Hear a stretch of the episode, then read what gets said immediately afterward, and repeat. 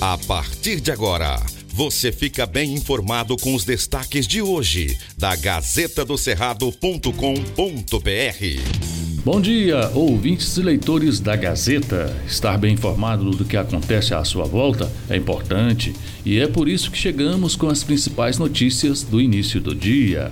Eu sou Silvio Moreno. Gazeta do Cerrado. Tocantins tem baixa adesão ao dia D de vacinação.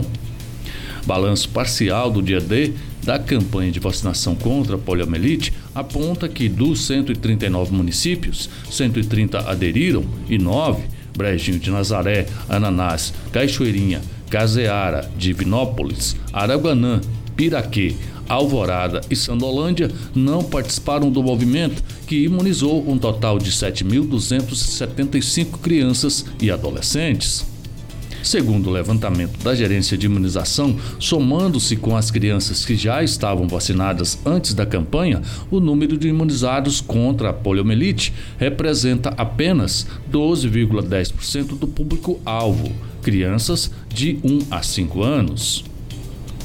A região sudeste do estado teve adesão de 100% dos municípios e o município com a maior taxa de cobertura vacinal é a cidade de Tabocão, com 66,84% das crianças vacinadas. O secretário de Estado da Saúde, Afonso Piva, destacou a preocupação da pasta com relação à baixa adesão dos pais à campanha. Gazeta do Cerrado. Senai lança edital com 555 vagas para bolsistas no Tocantins. Para suprir a demanda por novos cursos no estado do Tocantins, o Serviço Nacional de Aprendizagem Industrial, SENAI, abriu inscrições para 555 vagas gratuitas nas escolas de Taquaralto, Paraíso e Araguaína nesta segunda-feira, dia 22 do 8. A oferta está alinhada com os apontamentos do Mapa do Trabalho 2022-2025 estudo que projeta a demanda para a formação até 2025, a partir do emprego estimado para os próximos anos. As ofertas do edital 03/2022, publicado no site www.senai-to.com.br, reuniu cursos presenciais e semipresenciais nos períodos matutino e vespertino.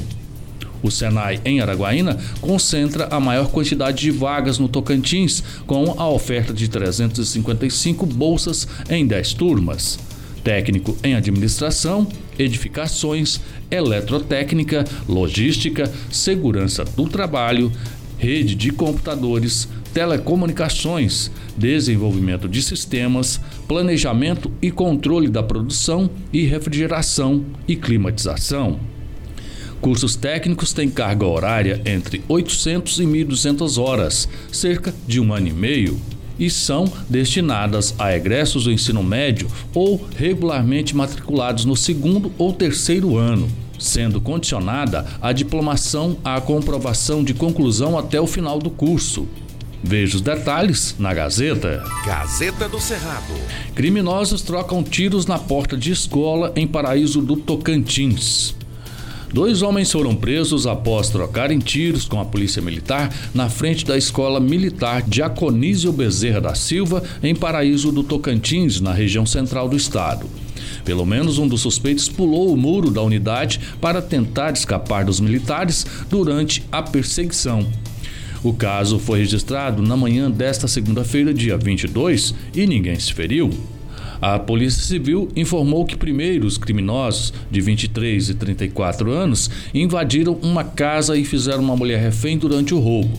Conforme a PM, um dos suspeitos deu uma coronhada no rosto da vítima e levou uma aliança de ouro e um celular. A dupla também roubou o celular de outra pessoa. Na fuga, eles foram perseguidos e trocaram tiros com a polícia militar. Um dos criminosos foi preso dentro da escola e outro na rua. Com os assaltantes foram apreendidas duas armas, celulares, munições e outros objetos.